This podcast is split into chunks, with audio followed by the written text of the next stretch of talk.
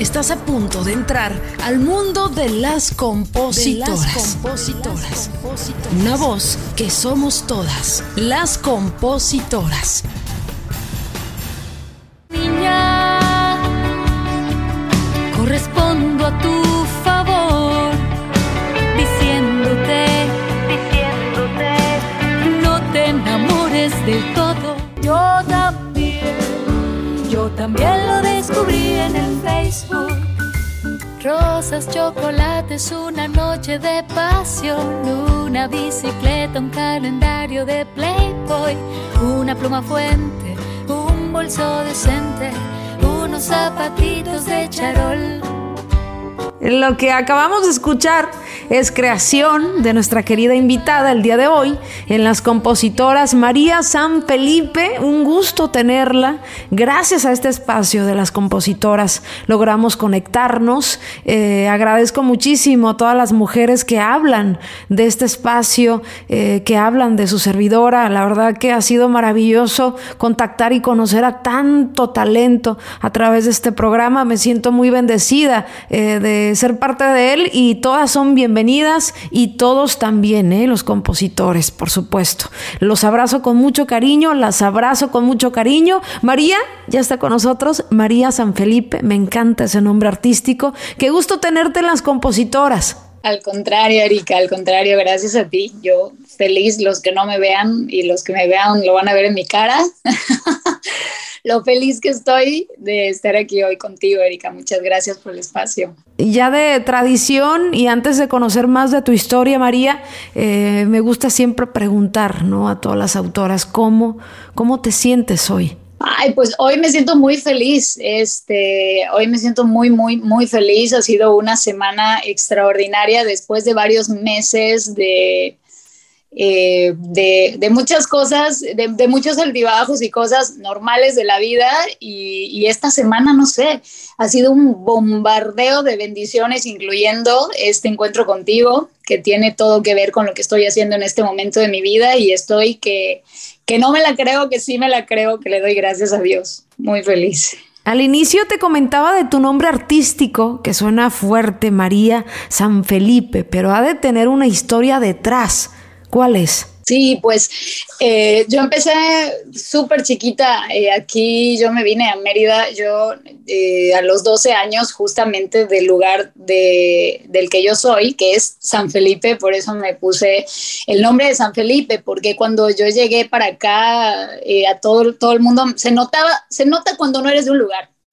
Entonces llegas y es como, ¿de dónde eres? ¿No? Llegas hablando diferente, con palabras diferentes, con un aspecto muy diferente a los de la ciudad y me preguntaban, ¿de dónde eres? Y yo decía, de San Felipe, ¿no? Tenía 12 años en la secundaria y nadie tenía ni la menor idea de dónde era San Felipe y conocían los lugares cercanos que son Río Lagartos, las Coloradas, que son como más populares. Y decía, ¿cómo es posible que no lo conozcan si es el puerto más hermoso de Yucatán?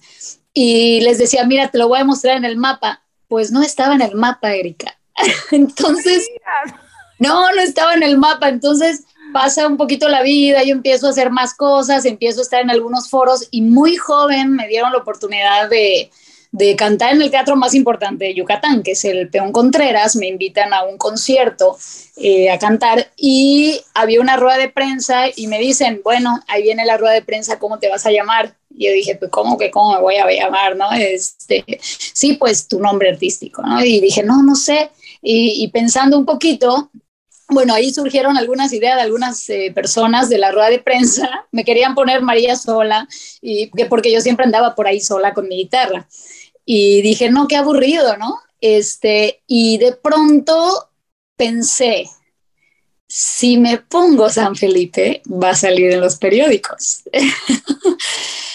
Entonces dije, me voy a llamar María San Felipe. Dije, no, y me dijeron, no, está muy largo, nadie se va a acordar. Y le dije, ¿cómo no? Si yo soy súper fan de Paloma San Basilio y está larguísimo, yo me acuerdo.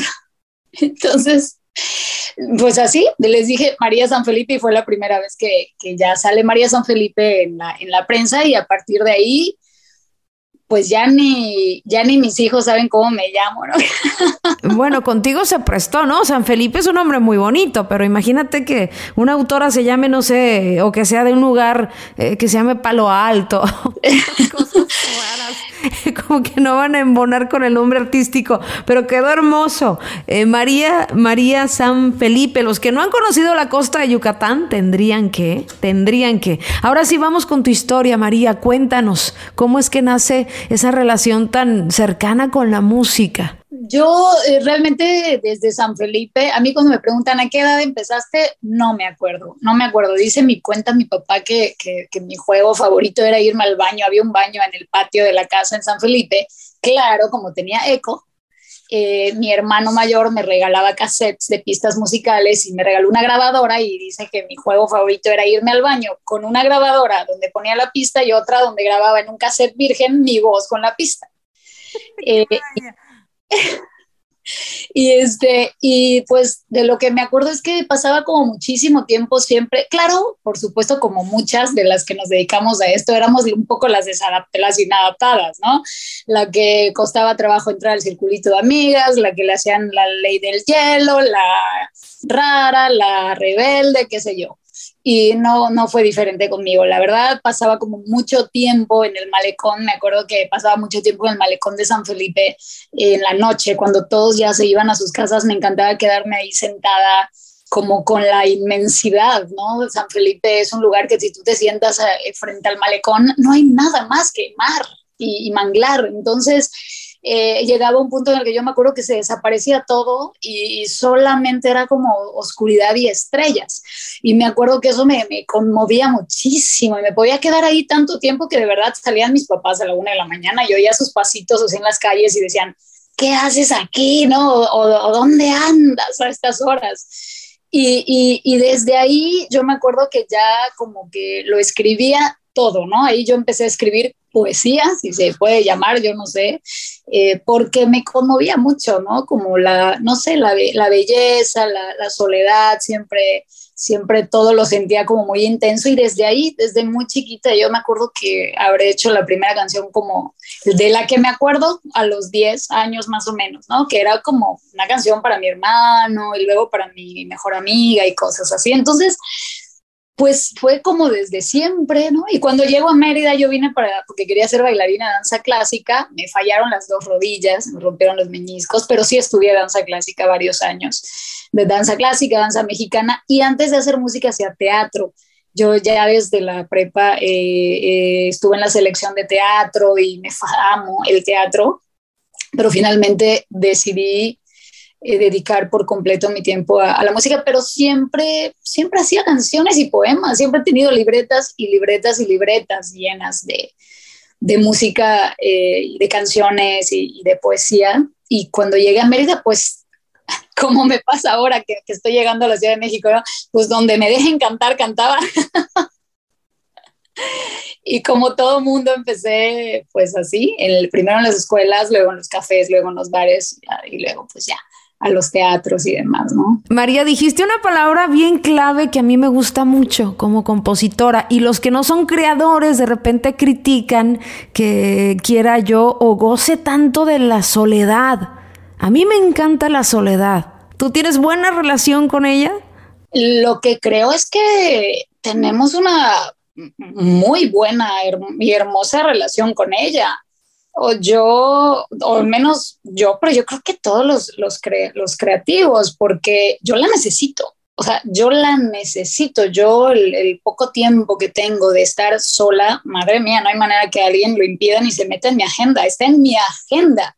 Eh, los de los fines de semana, por ejemplo, que mis hijos este, están con sus padres, es como encerrarme, full, mis amigas lo saben, no hay manera, encerrarme a, escribir y, y me quiero quedar sola a la menor provocación. Hay otra palabra que es el dolor, ¿no? Que algunos eh, como artistas con depresión crónica como yo, le escribimos mucho al dolor. Quiero que me hables de tus canciones. Yo vi en varias de ellas eh, ese desgarro, esa entrega, ¿no? Ese abrir el corazón de par en par y estirarlo lo más que se pueda. Platícame de tus canciones que en lo personal muchas de ellas sí me han conmovido. Uy, no. Aparte, fíjate qué tema con eso del dolor. Yo eh, desde muy joven tengo canciones, eh, que, que hacía canciones desde el dolor, pero fíjate, Erika, que yo no las incluía en mis repertorios nunca.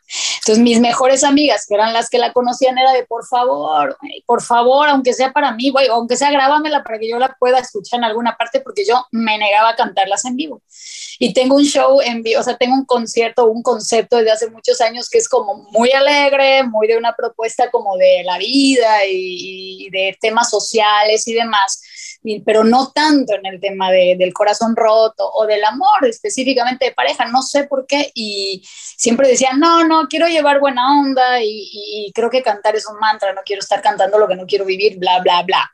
Ahora, últimamente, no, hombre, me, que me, tocó, me tocó un descalabro de aquellos y decidí porque hice muchos cambios en mi vida a partir de esto y decidí por primera vez que iba a vivir este dolor hasta sus últimas consecuencias, que iba a entrar a este duelo hasta el fondo del fondo y que iba a romperme todo lo que me tuviera que romper y a partir de ahí construir a la María que quiero ser como mujer y como pareja cuando decida volver a relacionarme con alguien.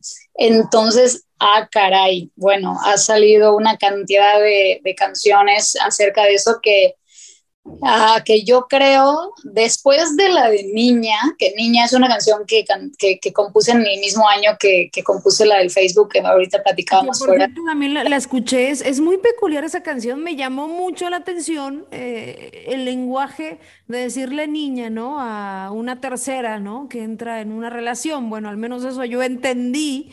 Eh, en esta canción, a menos que sea otra historia, pero me pareció como muy, muy interesante la manera, porque ni siquiera es agresiva, pero es así como eh, entre líneas, ¿no? Como un poco de diminutivo ahí eh, de esa canción. Platícame de niña, que me gustó mucho, ¿eh?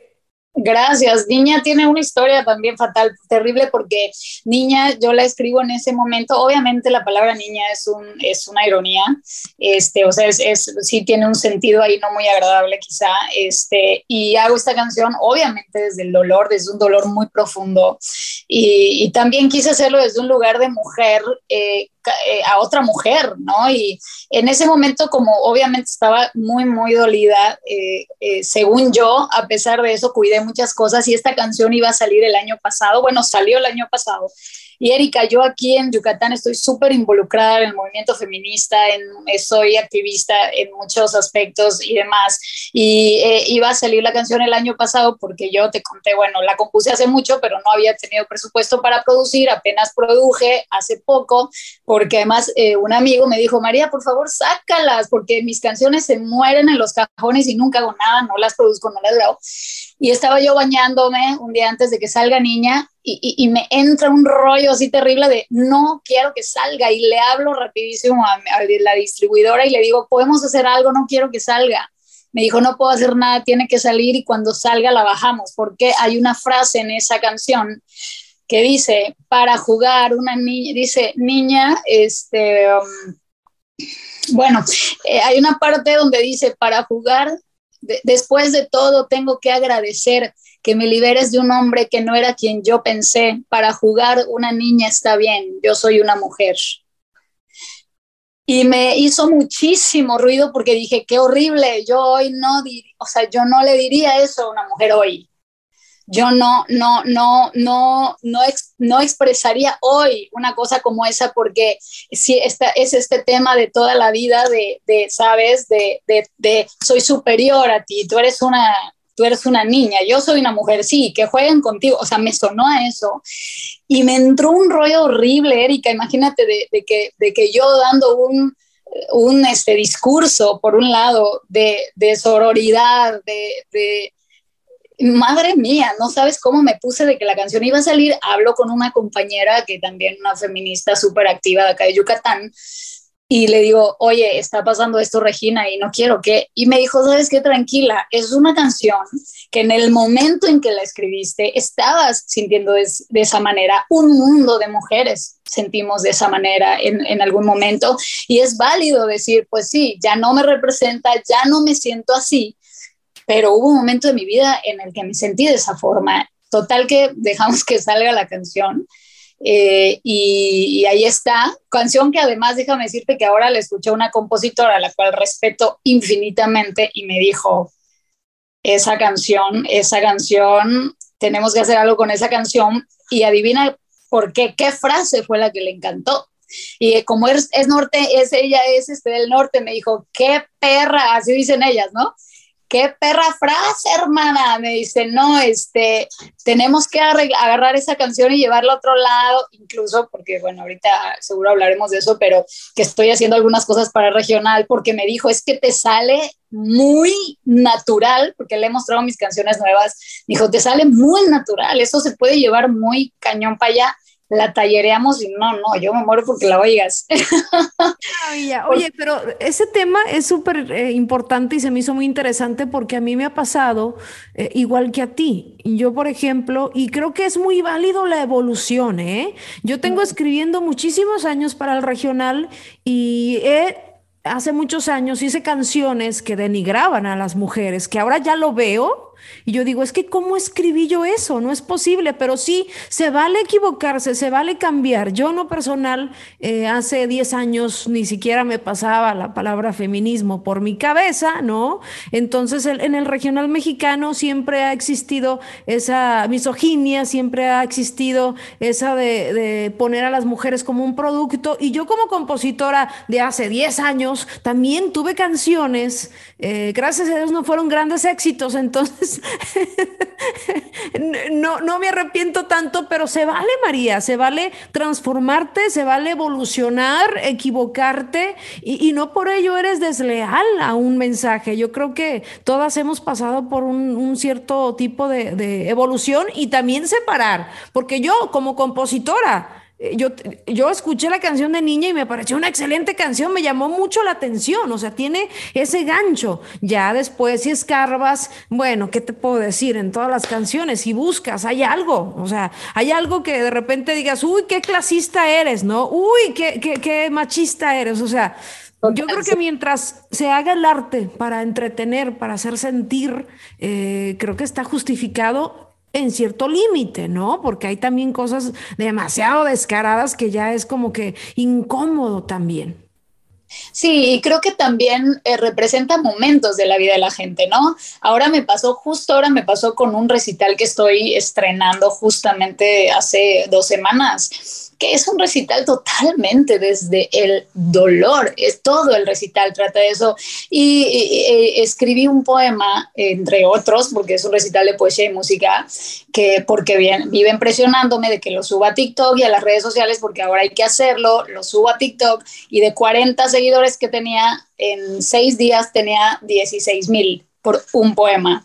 El poema es, es un poema que... Eh, tengo que admitir que me parece que es un poema muy bien hecho, eh, pero, sí, y también, pero sí es cierto que puede interpretarse de muchas formas. Tiene palabras y expresiones que son fuertes y, lo noto en la reacción de la gente, ¿no? Tiene mil y pico de comentarios y me, y me he tomado el tiempo de leerlos. Y no me voy a poner a explicárselo a toda la gente, yo, yo lo reflexiono para mí misma como decir, a ver, yo escribí un poema en un momento en el que sentí algo que no significa que estás atorado ahí forever. Soy una de las primeras personas que defiende profundamente vivir en el equilibrio entre la locura que es el trabajo creativo y una vida lo más eh, plena y mental y emocionalmente sana posible y es algo en lo que he trabajado por 20 años y que quiero lograr y que sé que voy a trabajar en eso para toda mi vida, pero es algo muy importante para mí, que no significa que en un momento de un dolor profundo no pueda crear un montón de cosas de las que, que fueron ese momento que estaba viviendo y que por supuesto del cual voy a salir. Y hasta aprovecho para las mujeres específicamente que de repente hablan eh, o, o ponen comentarios sobre sobre esta sensación de se me fue la se me fue la vida contigo, ¿no? Hay una canción que hace poco subí que dice, "Me quedé como si un cazafantasma se llevara mi alma y se echara a correr. Me quedé sin alma, me quedé vacía." Sí, entonces cuando me ponen me, estoy muerta y, me, me, destrozó tu poema o tu canción, les digo, sí, sí, sí, deshagámonos para volver a construirnos ese es un momento por el que todos pasamos, que no significa que nos vamos a quedar allá. Entonces también siempre eh, trato como de hablar de, que son momentos que todos vivimos, que nosotros finalmente plasmamos en una, en una obra y, y, y para eso es, para eso es, para deshacernos, para desbaratarnos que es necesario eh, llorar y sentir y vivir la tristeza y vivir el dolor, no significa que te vas a quedar ahí toda la vida. Es un momento que fotografiamos en un poema o en una canción. Yo recuerdo una vez una amiga que me dijo, Erika, no necesitas ir eh, a un tipo de terapia porque eh, escribes de mucho dolor y siento que te has quedado atascada en ese sentimiento de dolor, de sufrimiento, no sé, ¿no? Y yo le dije, no, es que que escriba de dolor, que me entregue tanto a esa energía para crear, no significa que me destruya, ¿no? Es un momento, es, es una creación. Quizás estoy rasgando a un recuerdo y poniendo aún todavía, ¿no? Eh, parte de, esa herida, pero no significa que no escribo de amor, que no soy feliz y que eternamente esa canción me representa. Porque específicamente resulta que en mi experiencia las canciones de dolor son las que más le han ayudado a la gente. Eh, las canciones de dolor mías, no sabes los mensajes y las veces, María, que he recibido ese tipo de, con tu canción me desahogué, lloré hasta lo que ya no pude, me quedé seca. Y, el dolor, ¿no? Las canciones de dolor ayudan muchísimo, son ese catarsis, esa, esa, manera de decir, ay, hay alguien que, escribió lo que a mí me, me duele, ¿no? Absolutamente, pero totalmente lo que estás diciendo, porque me da risa con lo que dices, creo que nos toca a todos y les digo, justamente este, e, e, e, eso, o sea, esa canción, ese poema que dices es lo que me curó. No sabes cuántas veces he estado ahogada de dolor y agarro mi guitarra y me echo las tres últimas canciones que escribí y ahí se sale todo mi llanto, todo mi dolor y, y por Dios, es es como por arte de magia que me siento mejor, eso es mejor que un Prozac, es lo que me funciona a mí. Y lo que acabas de decir es una bendición. Una vez me decía una terapeuta que me fascina la terapia, ¿no? Y me decía una terapeuta, ah, yo estaba saliendo de un descalabro cuando escribí Niña, la del Facebook y todas esas, y me, y, y me decía, es que tú, y es lo que yo creo ahorita que decías eso, dije, mira, lo que tú sentiste que te hace hacer eso es exactamente lo que siente un contador, una abogada, una enfermera, un maestro, la diferencia, o sea, ellos lo sienten igualito que nosotros y, se quedan destruidos igualito. La diferencia es que nosotros creamos algo de ese dolor. Es, eso es todo. Eh, la diferencia. Y me acuerdo que esta terapeuta me decía, es que no te das cuenta, mira lo que haces cada vez que estás sufriendo, la belleza que creas. Y yo me acuerdo que le dije, porque estaba muy mal, y le dije, eh, pues no lo quiero, le dije, es una maldición le dije, es una maldición que para crear tenga que pasar por este dolor tan insoportable. Y me contestó, es una bendición, porque por ese dolor pasamos todos, pero tú puedes generar belleza a partir de él. Y más cuando te llega el cheque, no, hombre, dices bendito aquel hijo de la chinga, ¿no?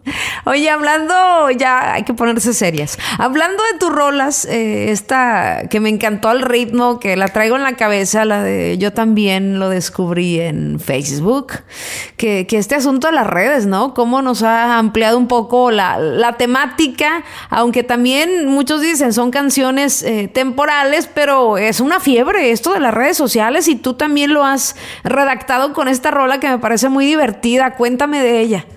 Eh, lo que dice la canción es casi literal, literal, literal. O sea, eh, todo, todo, todo lo que hice pasó como, como, como lo cuenta la canción, casi literalmente. Y sí me acuerdo que, que cuando la cantaba en vivo me pasaba eso, ¿no? Que me, me, me, daba una temblorina, taquicardia, la terminaba de cantar y necesitaba tiempo para recuperarme porque aunque además si tú me vieras cantarla en vivo, soy una payasa, o sea, yo, esa canción te digo que tiene muchos años, yo la empecé a cantar en 2012 y no estaban tan, eh, eh, la cosa de las redes sociales no era tan fuerte como ahorita, entonces me escribían correos electrónicos, Erika, y me contaban cada historia. Yo llegaba a mi casa y cuando revisaba mis correos electrónicos para decirme que la canción, ah, ¿sabes? Les había abierto aquí, allá, entonces me contaban sus historias y cada historia que, Dios mío, unas cosas tristísimas, unos matrimonios de muchísimos años, eh, gente devastada escribiéndome y, siempre era este contraste, ¿no? De que, la canción es una broma, es una, es una broma y salir del, del escenario del teatro y, y, que la gente se te acerque a contarme, yo también lo descubrí en el Facebook y ta, ta, ta, ta, ¿no? Entonces, wow, siempre era como salir a casi a, consolarlos, a decir, vas a estar bien, aquí esto también va a pasar y yo te entiendo y bueno, esta magia que pasa con las canciones, ¿no? Vale la pena de repente pagar eh, terapeuta, ¿no? Para escribir con, con, esa entrega y con esa eh, sinceridad. María, eh, como mujeres dentro de la industria, yo he visto que muchas cercanas, ¿no? Por ejemplo, han renunciado a este sueño de escribir por varios factores, no quiero ser específica, pero creo que las mujeres estamos más propensas a renunciar a nuestros sueños por eh, proteger o estar más tiempo con los hijos, eh, porque quizás no tenemos a una pareja eh, que entiende ¿no? nuestro sueño, porque también esto de escribir es un camino complicado, no quiero decir imposible porque no lo es, pero requiere bastante tiempo, requiere tener ¿no? a, tu pareja, a no sé, ese apoyo, ¿no? Hasta tus hijos. Yo sé que tú has tenido altibajos, pero estás ahorita en un momento muy importante porque te estás dando la oportunidad de, vamos a decir, de renacer, ¿no? De sacar todas esas canciones que están guardadas eh, en tu cajón y que eres un ejemplo, ¿no? Platícame cómo llegaste a este momento de tu vida en decir, va, aquí soy, este es mi sueño y voy con todo, ¿no? Fíjate que mm, mm, más allá del tema de la terapeuta, pasaron muchas cosas en mi vida hace dos años. Eh, hace dos años, eh, por primera vez, por, algunas por algunas cosas que pasaron y, por algo que me dijo mi hijo, que en esa época mi hijo tenía 17 años, mi hijo mayor, y, un día se fue conmigo a la Ciudad de México a un concierto al que me invitaron y íbamos en el avión y vimos algo de un concierto de compositoras y me dijo, Ma, tú tendrías que estar allá. Y le dije, no, mi amor, todavía, todavía, cuando ustedes estén más grandes. Y me volví a decir, no, no, tú ya tienes que estar allá. Y tú puedes estar allá. Y, pero me estaba hablando de compositoras gigantes, ¿no? Gigantes, gigantes, que yo respeto muchísimo. Y, y a partir de ahí me dejó pensando y dije, ¿qué les estoy enseñando a mis niños? Si yo vivo diciéndoles, trabaja porque tú puedes hacer todo lo que sueñes en tu vida y yo siempre voy a estar apoyándote lo que tú quieras hacer y lo puedes lograr y no hay imposibles y no hay límites. Y yo decía, ¿qué le, qué le estoy enseñando con mi propia vida? Cuando yo evidentemente no estoy haciendo al 100% lo que, lo que yo quiero. Y hace muy poquito tiempo, unos meses apenas, eh, me escuchó cantar una persona aquí en Yucatán que empezó a mover una serie de hilos de una manera loquísima, hablando con otra, con otra amiga eh, y, como queriendo mostrar mi trabajo a gente de aquí a Yucatán y les decía a todos, ¿cómo es? No, pues qué maravilla. ¿Y qué? ¿Qué onda? ¿Qué vamos a hacer? ¿Cómo? Y decían, ¿cómo te apoyo? ¿Y cómo te apoyo? ¿Y qué quieres hacer? Y yo decía, pues nada, pues yo, yo compongo y canto y hago conciertos aquí, no, sí, pero, pero ¿qué más? Y me decían, y alguien dijo, y mi hermano mayor que toda la vida me ha dicho, tú te tienes que ir, tú te tienes que ir a, México. Yo decía, no puedo, no puedo, no puedo, porque mis hijos, porque para mí mi crianza es antes y primero que todo, eh, y quiero estar con mis hijos y quiero, y, y me decían, ¿y cómo podría ser? Y no sé, te estoy contando esto que fue un miércoles, Erika el, yo dije, la única forma es irme los fines de semana que están los papás, pero no tengo tampoco como recursos para el tema de los aviones y así. Y eh, salió gente que decidió apoyarme en muchos aspectos, en muchos, desde el económico para los vuelos, la que cuida a mi perro, eh, la que, o sea, el que me ayuda con la renta, o sea, empezó a salir gente, no sé, de todas partes y en ese, ese día era miércoles. El jueves yo ya tenía boletos de avión en mi celular para el, para el viernes. Y me voy a la Ciudad de México sin saber ni a dónde iba a llegar, ni conocer absolutamente nadie que tuviera que ver con nada de lo que iba yo a hacer. Me acuerdo que llegué al aeropuerto y dije, de verdad, el clásico, ¿qué hago aquí? O sea, fue, de verdad, las primeras semanas fueron, ah, estaba muerta de miedo para nosotros los yucatecos y más para una persona de San Felipe. Yo cuando fui a San Felipe había mil habitantes para que tengan una idea de qué tamaño es San Felipe. Así. Este, y llegar a la Ciudad de México, bueno, ¿para qué te cuento? Que me daba miedo todo, todo, todo, todo me daba miedo. Y bueno, tuve una suerte, fortuna, bendición, ya no sé cómo llamarle, eh, eh, infinita, eh, unos compañeros, ahora estoy en el taller de composición de la SACEM, unos compañeros que les avisé, dijeron, ah, ¿tienes dónde llegar? No, puedes llegar aquí.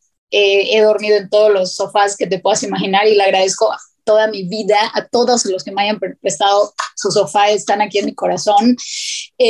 y empiezan a pasar cosas a partir de ese viaje, de ese fin de semana tan increíbles para mí, increíbles, increíbles de encontrarme gente que yo admiraba infinitamente por casualidades y demás. Eh, empiezan a salir cosas de todas partes, Eric, era una locura que seguramente un día platicaremos con más calma, que yo no daba crédito de lo que estaba pasando en ese primer fin de semana, sin conocer a nadie, sin tener idea de a qué estaba yo yendo.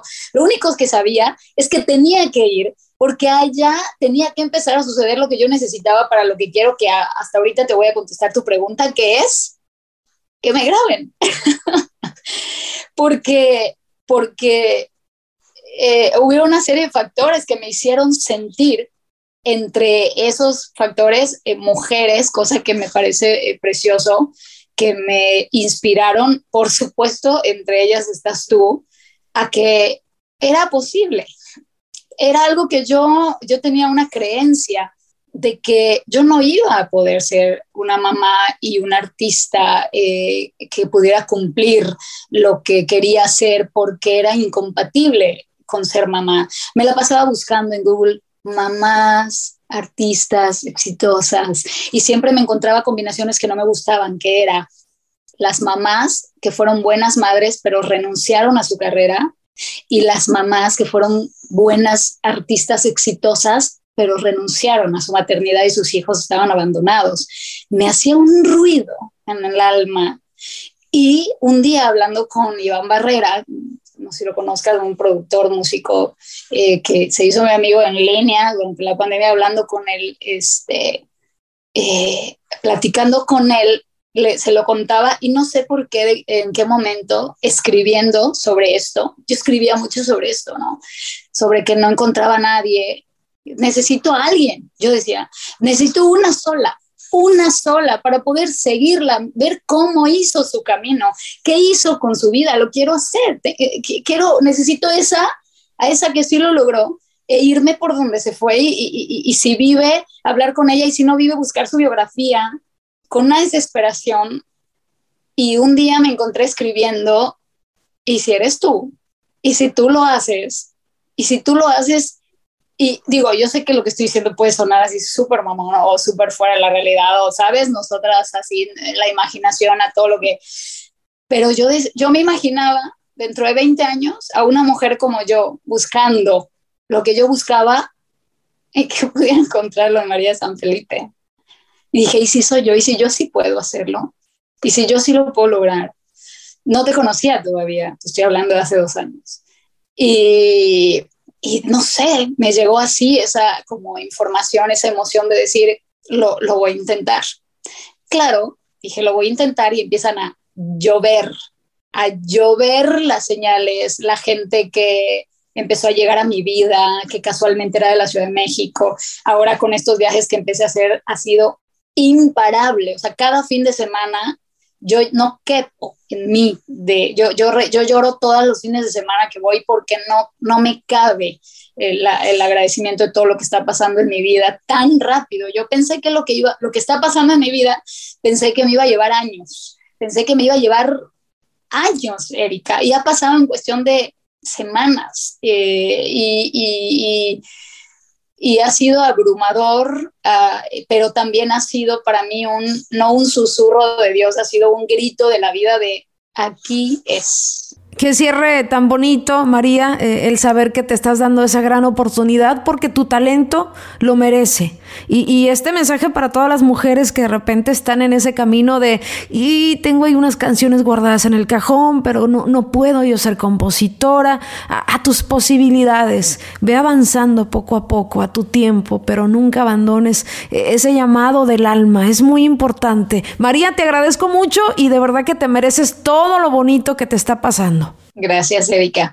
Gracias, muchas gracias. esto es, eh, luego te lo platicaré, es por qué es tan importante este día de estar contigo para mí, justamente hoy, con algo que está pasando alrededor estos días, es, es muy simbólico. Estoy infinitamente agradecida eh, con Dios, con la vida, contigo, por este espacio, pero, pero de verdad por la inspiración que has sido de que se puede tener ese equilibrio que he buscado toda mi vida entre una carrera feliz y una familia feliz también. Invitamos a todas nuestras colegas, a toda la gente que escucha este espacio a que te siga en tus plataformas. Estás como María San Felipe Música y también que escuche tu, contenido y, y tus canciones en las plataformas digitales. Gracias María, un abrazo para todas.